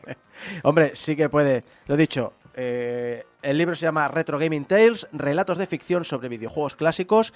Es un libro de más de 300 páginas, eh, escrito por Alfonso M. González, si lo buscáis por ahí. Lo hemos llegado a ver en el top 10 de ventas de la librería Gigamés de Barcelona. Y eh, lo dicho, diréis, bueno, pero ¿quién es esta persona y por qué me habla él de videojuegos, sobre todo de algo que es tan personal? Esto sí que levanta pasiones y, y odios y bandos y de todo que es eh, los videojuegos clásicos. Entonces, eh, tú eres una persona polifacética, como he dicho antes, un hombre del renacimiento, has hecho de todo. Pero los de Barcelona te conocemos principalmente por haber regentado una tienda mítica en el Triángulo Friki de Barcelona, que era Play Games and Cars.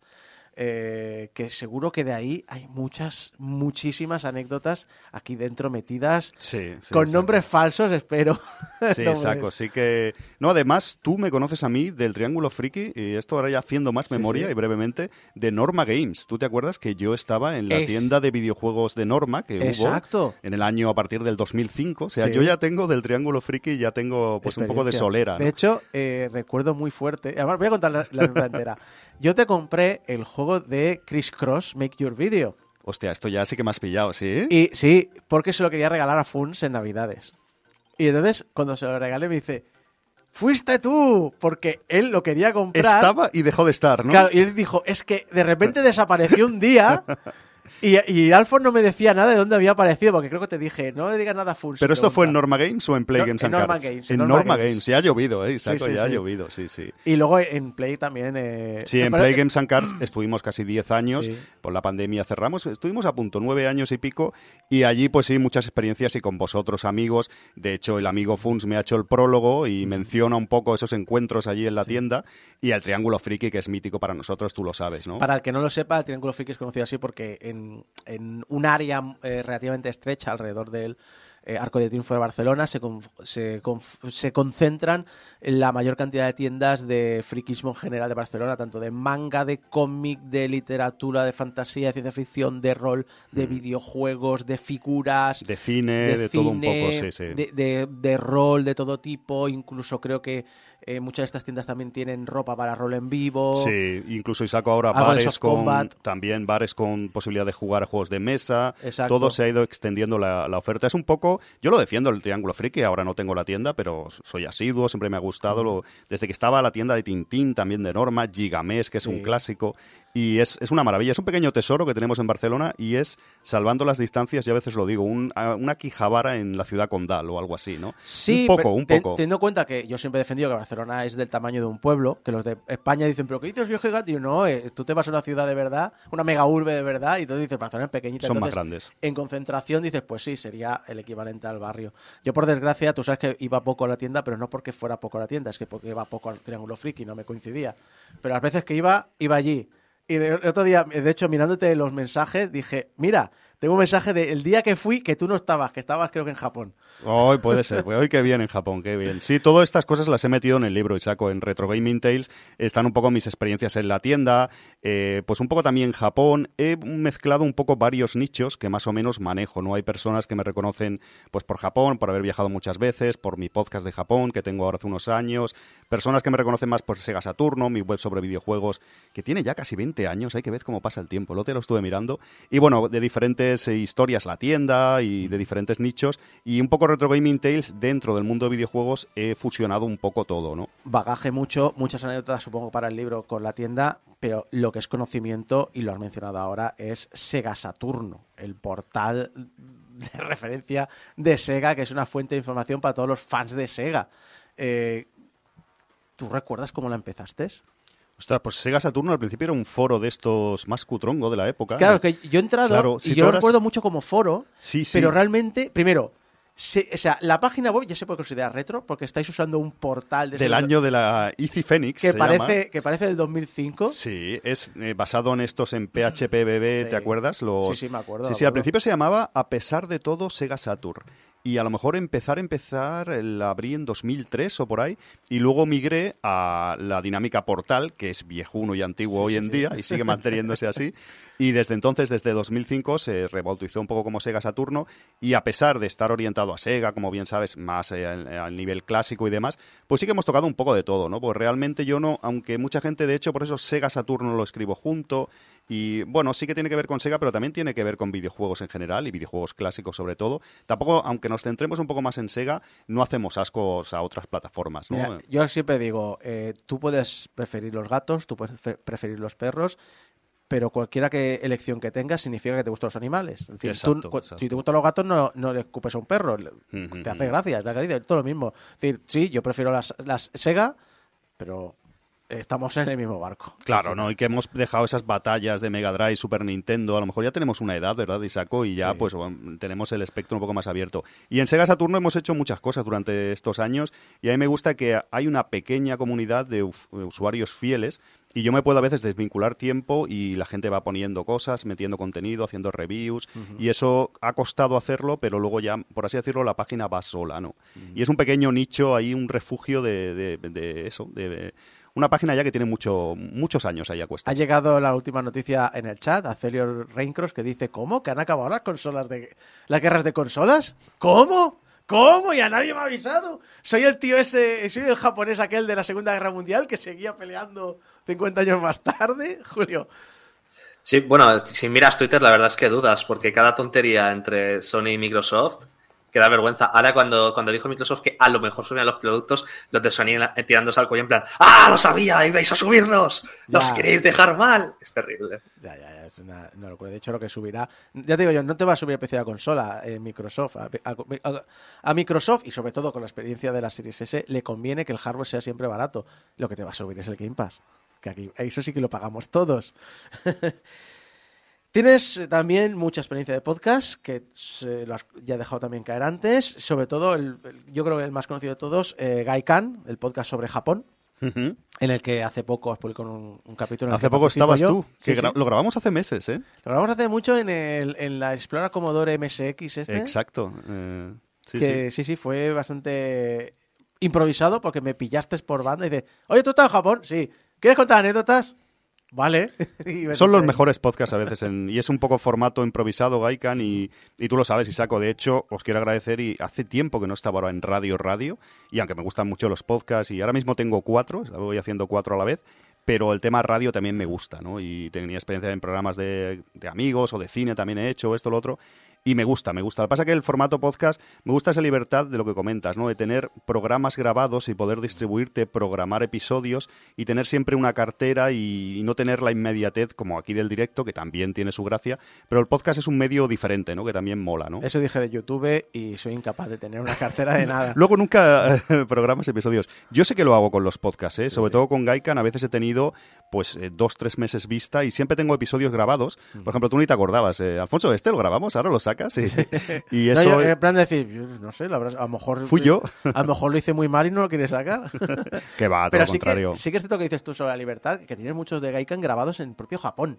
Sí, sí, de hecho Gaikan, el formato al principio era un podcast de Japón grabado en Japón, sabes que iba al menos una vez al año y allí en huecos grababa y ya digo, llevo 10 años viniendo a Japón, se supone que sé algo del país y digo, voy a grabar un formato así, pues que quede fresco en la calle, se oía el ruido de, Japón, yo iba andando por la calle comentando cosas. Los japoneses miraban a un loco que hablaba... Eh, que hablaba un micrófono de solapa, correcto. Y Gaikan las dos primeras temporadas era así, en el viaje de 2018 y el viaje de finales de 2019. Y luego ya con esto una cosa llamada COVID, que nos sonará todos, pues impidió que viajáramos a Japón, justo ahora han abierto, de hecho, y entonces reformulé el podcast porque me gustaba y tuvo cierto éxito, como comentabas y tal. Que además se llama, se llama y se llamaba Gaikan Japan Limited, como un podcast limitado de Japón y delimitado nada porque lleva tres años y esto, esto continúa. Sí, sí. Eh, otro que tienes es eh, Mundo y Micro, que creo que supongo que has dicho, bueno, como ya no puedo ir tanto a Japón, lo voy a ampliar conceptos y es sobre viajes en general. Mundo y Micro es el formato de Gaikan que me gustaba así improvisando por las calles, por las ciudades, por diferentes lugares y culturales y demás. Pues dije, en vez de en Japón, si voy a lo mejor a Alemania, o voy a Italia, o voy a Taiwán, o voy, pues voy a hacer el formato Gaikan en otros lugares. Y es eso, Mundo y Micro, por ahí por el mundo, con un micro y bueno, me gusta mucho viajar y, siempre si saco huecos y grabo también entrevistas a veces o lo que sea, es algo que me gusta. Y también tengo programas acumulados, muchos, muchos ahí. Eso está bien. Al menos no vives en estado de ansiedad como vivo yo permanentemente. Es que la creación de contenido sabéis perfectamente que genera ahí un estrés que hay que saber lidiar, ¿eh? Sí, sí, pero si eres una persona... Eh, no te a organizar, porque yo soy muy organizado. Si eres una persona con una fuerte fuerza de voluntad y, y claro y tal, dices, venga, lo hago, lo hago, es tal si eres una persona como yo que necesita sí o sí la fecha límite para moverte, solo vives en, en estoy al límite del paro cardíaco, voy a tener un ataque. Cuando el deadline esté ahí ya Exacto, si no, no puedo mover.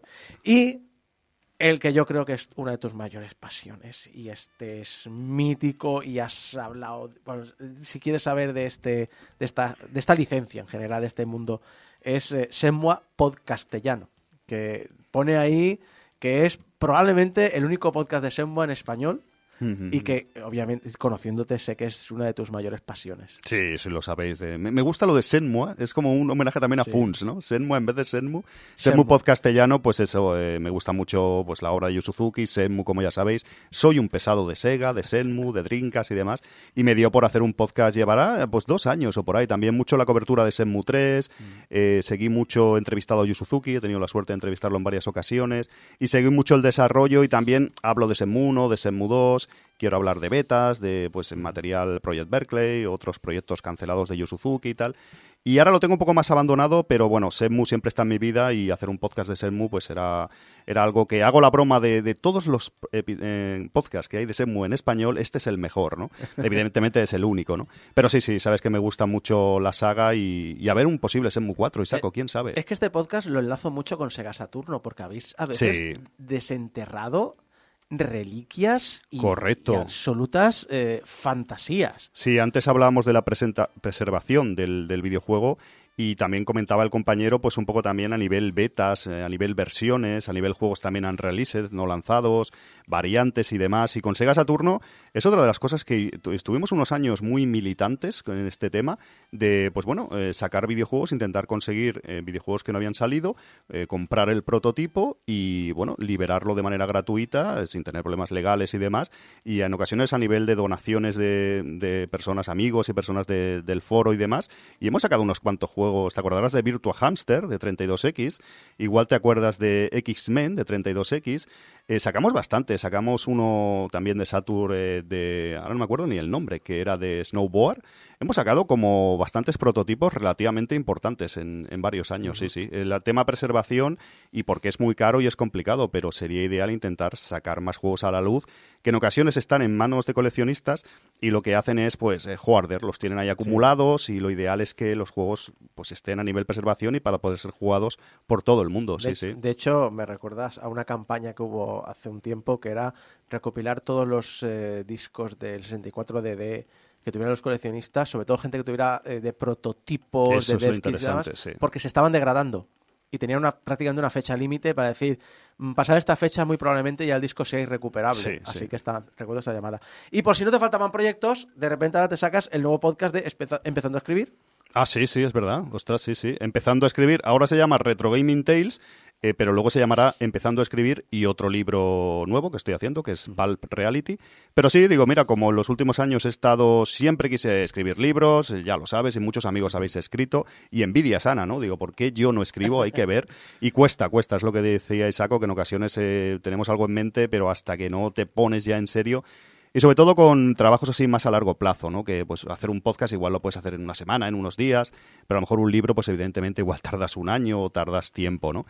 Y sí, sí, eh, estoy ahora, continúo escribiendo y digo, una manera de aprender y de refrescar conocimientos es hacer contenido sobre ellos. En este caso, podcast, eh, quieras que no, pues te formas, tratas de transmitir ese conocimiento y demás. Y sí, sí, tengo un podcast ahora sobre cómo escribir cuando solo he escrito un libro, no deja de ser curioso. Y, y cuando quieres escribir un libro y también quieres hacer un juego, porque tienes también un videojuego para Saturn en desarrollo que se llama Encuentro No Casual. Para Drinkas, sí, sí, Isaac.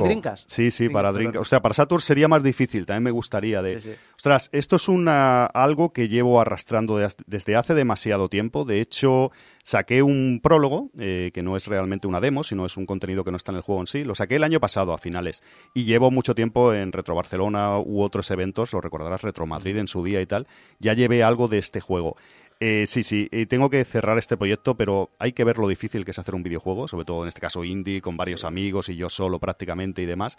Y te das cuenta de la dificultad que tiene todo y aprecias más cualquier cosa, ¿no? Porque a veces ves un videojuego, ah, vaya mierda, tal, hazlo tú o ponte a hacer todo el proceso y... Sí, sí, es uno de los, eh, de los proyectos que tengo ahí que tengo que cerrar y sacar Encuentro no casual en Drinkas. Suena, te digo, suena un poquito Encuentro no casual, suena un poquito. Suena lo que suena, ¿verdad? ¿Me voy a encontrar una sorpresa aquí o.? Pues eh, el título está también elegido así y espero que pueda salir de una maldita vez y lo entenderéis todo. Pero también una de las cosas, el juego está prácticamente completo.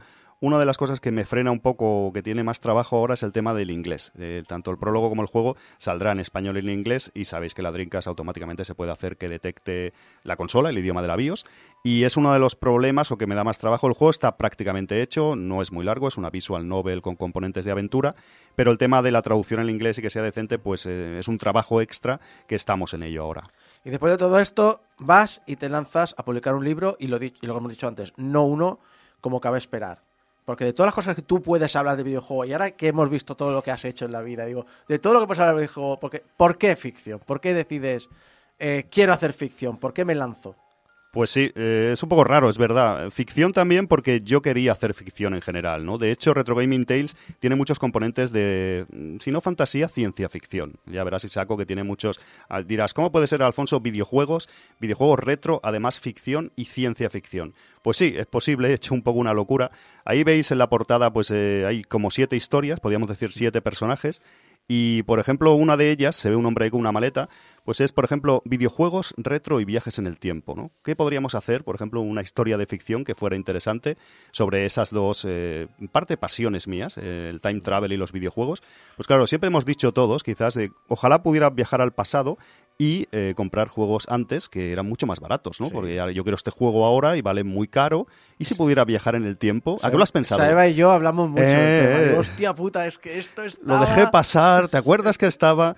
Pues esa historia responde un poco a eso, ¿no? Y más cosas, más cosas, ¿no? Yo he mezclado la ficción pero también mucho componente real. No quiero acusar a nadie ni contar una historia de ninguna persona anónima que haya podido venir a la tienda o que conozcamos nosotros del mundillo y tal, pero sí que leyendo el libro vais a reconocer eh, gente del mundillo, no alguien en concreto. Arquetipos. Arquetipos, no fulanito de tal, pero eso, muchos que lo han leído ya me dicen eso. Alfonso me mola porque hay una historia del típico coleccionista tocapelotas, vamos a decir la verdad, eh, a nivel compulsivo y súper tiquismiquis, y todos hemos conocido personas así. Yo, por ejemplo, en la tienda pues lo, lo, he visto, y yo en parte he sido así durante alguna época de mi vida.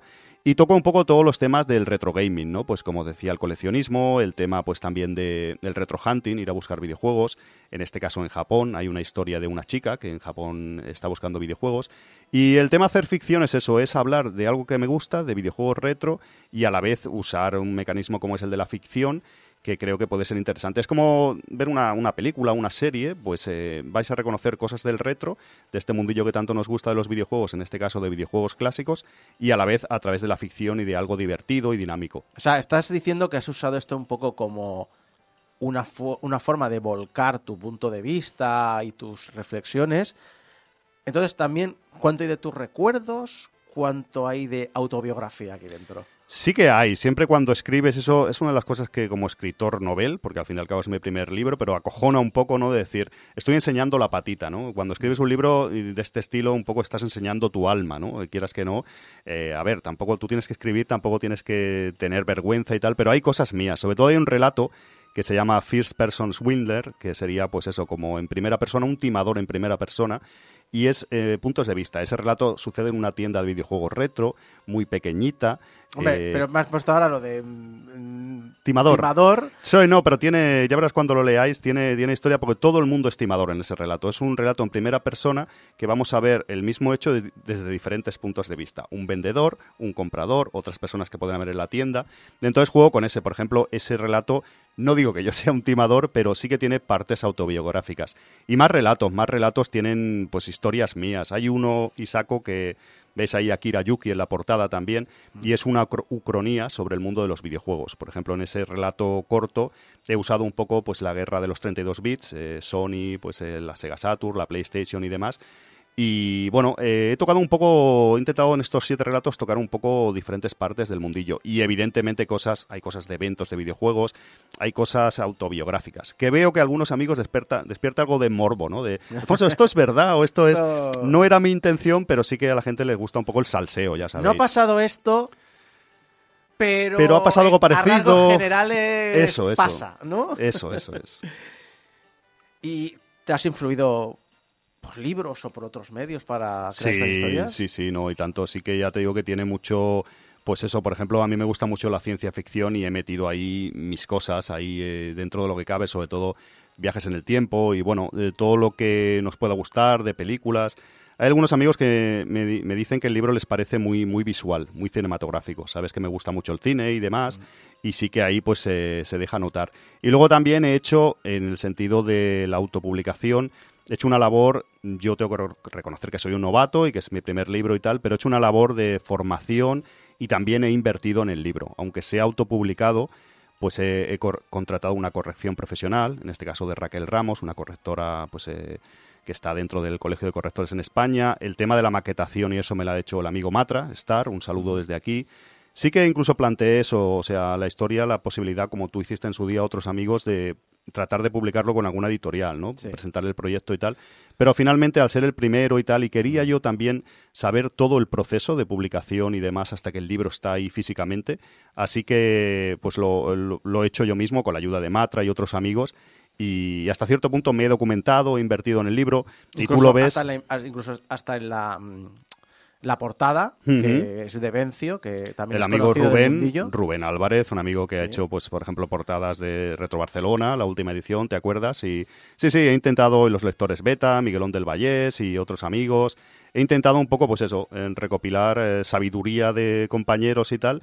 Y tú ves el libro, yo creo que no tiene nada que envidiar. Ha sido un libro de editorial, no se ve. No, no, para nada. Está todo, tiene depósito legal y se ve en. aparte, conozco la producción de Matra a nivel de videojuegos retro y sé lo mucho, a nivel personal, lo mucho que se esfuerza en que lo que es toda la presentación esté a la altura. Correcto, correcto. Sí que mucha gente dice, va, como te lo has autoeditado y tal, pero que de verdad creo, queda mal que yo lo diga porque el libro es mío, ¿no? Pero creo que hemos hecho un trabajo que el libro queda profesional. Y de hecho se vende en Gigamés o en otras tiendas porque a nivel legal y todo no tiene, o sea, no hay ningún problema. El libro es como un libro de editorial normal, sí, sí.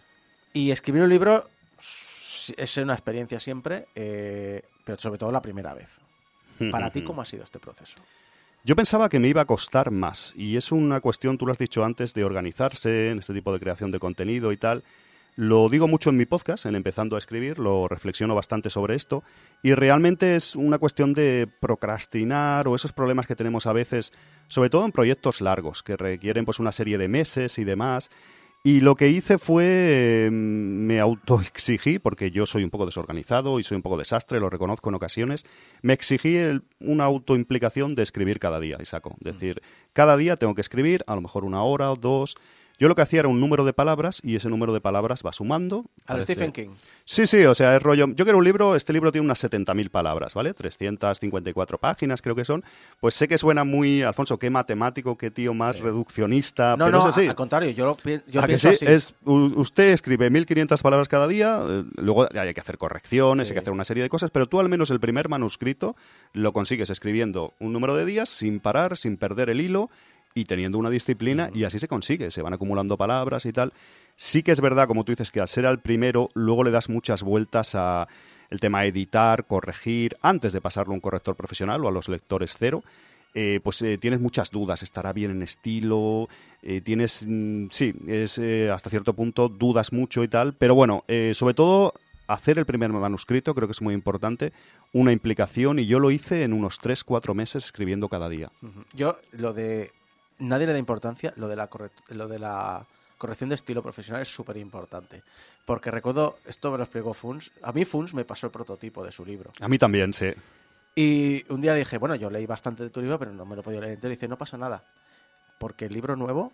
No se parece en nada, Alfonso. a mí lo mismo, dice, sí. Porque me dice, me pilló el corrector de estilo me hizo todo un repaso y dice, he reescrito el libro entero. No tiene nada que ver con el que... Pero dice que está súper orgulloso. fue un infierno, pero fue súper orgulloso de que alguien te dio y diga, un libro tiene que o este medio, mejor dicho, este medio tiene esta forma de presentar el lenguaje. Correcto, correcto. No, y, aparte, no lo sabemos. Sí, eh, Isaco, no hay que tomárselo como una agresión. O sea, tú has escrito algo, no es esto es lo mío, esto es así, yo no quiero que me toquen ni una palabra, ni una coma, ni un punto. No, o sea, si tienes errores o de estilo, o tú eres un novato y esas personas son especialistas en eso y te pueden mejorar. Eh, realmente el libro sigue siendo tuyo y evidentemente no te van a cambiar el sentido de lo que has escrito. Mm. Simplemente hay una serie, pues eso, de esas personas son profesionales en ese campo y ven cosas, sobre todo siendo pues nosotros escritores noveles, supongo que si luego has escrito más libros, pules más el estilo, mm. tienes menos errores y cada vez lo haces todo mejor.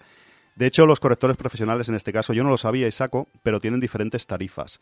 Y yo, por ejemplo, esta Correcciones Ramos, esta empresa me aplicó la tarifa mínima. O sea, eso habla bien de mí. Yo estaba acojonado de que decir, le di un manuscrito bastante pulido. Porque dice, claro, depende del manuscrito que me den, no cobro lo mismo a todas las personas. Eso va por matrices y va, si tiene mucha faena de una puta mierda el libro de corregir, le va a dar mucho más trabajo que si es un libro un poco más pulido. Pero es muy importante, yo creo, eso. Y muy rápidamente, porque se nos acaba ya el tiempo, has anunciado algo en tus redes de proyectos nuevos. ¿Qué puedes decir? Sí, brevemente lo he continuado escribiendo, como te decía, esto es el, que continuará ahí el mono y tal. Y tendrá que ver algo con videojuegos, eh, porque habrá algunos... Voy a sacar una colección de ciencia ficción de bolsilibros. No sé si os recordáis los mm, libros de unas 100 páginas de la literatura popular. Y el año que viene, en 2023, empezará a salir una colección de ciencia ficción de libritos baratitos, cortitos, de unas 100 páginas, que tiene que ver con Matra y demás, y estoy trabajando en ello.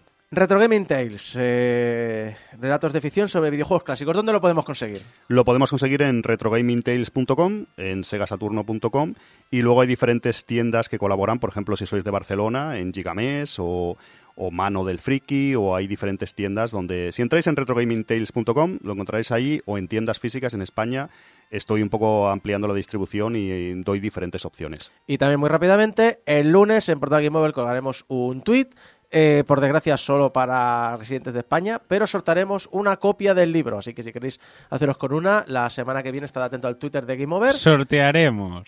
No, no, no, se sorteará legalmente, que me he estado mirando los programas estos automáticos. Muchas gracias, Alfon. A vosotros. Y ya sabéis, eh, ¿dónde lo podéis conseguir?